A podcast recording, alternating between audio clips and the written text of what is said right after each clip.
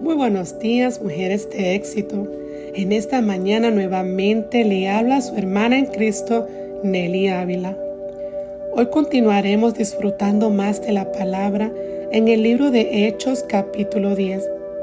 Este capítulo nos habla de Cornelio el centurión, Simón Pedro y de la conversión de los gentiles. Los primeros versículos nos introducen a Cornelio quien era un oficial del ejército italiano y es descrito como un hombre devoto, temeroso de Dios, igual que todos los de su casa. Daban generosamente a los pobres y oraban a Dios en frecuencia.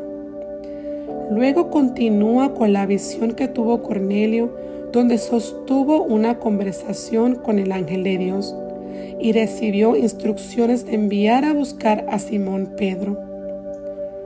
En medio de esta conversación me cautivó la contestación que le dio el ángel a Cornelio cuando él le preguntó, ¿qué quieres, Señor? El ángel le contestó, Dios ha recibido tus oraciones y tus donativos a los pobres como una ofrenda. Mujeres de éxito, yo me puedo imaginar lo que sintió Cornelio en su corazón cuando se dio cuenta que todo lo que ha hecho para el Señor, incluyendo sus oraciones, fueron recibidas por el Padre como una ofrenda agradable. Eso es algo muy poderoso.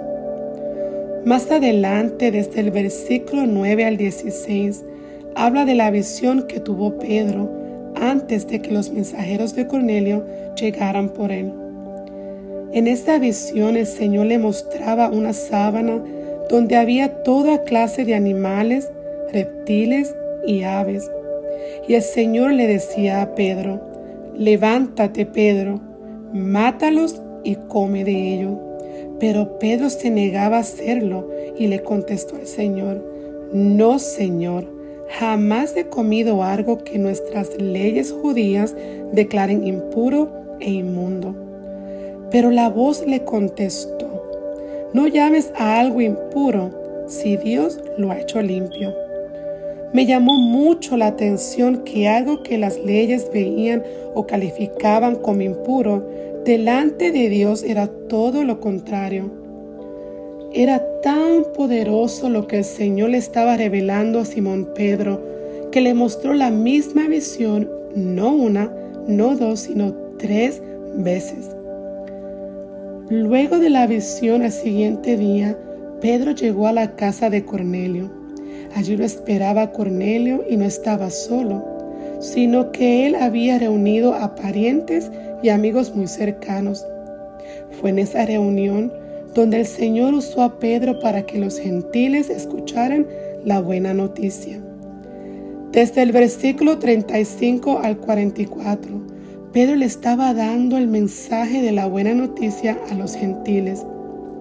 Y fue ahí donde Pedro entendió que independientemente de lo que se establecía en las leyes judías, el Señor no muestra favoritismo al ver lo que Dios estaba haciendo a través de él con los gentiles. El versículo 44 dice que mientras Pedro aún estaba diciendo estas cosas, el Espíritu Santo descendió sobre todos los que escuchaban el mensaje. Hablaron lenguas y alabaron a Dios. Pedro, al ver que los gentiles habían recibido el Espíritu Santo, dio órdenes que fueran bautizados en el nombre de Jesucristo. Mujeres de éxito. Indudablemente Jesús vino a cambiarlo todo. Jesús vino a traer orden y a romper todo protocolo que trajera división entre su pueblo. Es por eso que solo en Él todos nosotros somos un solo cuerpo y es Jesús nuestro todo. Bendiciones.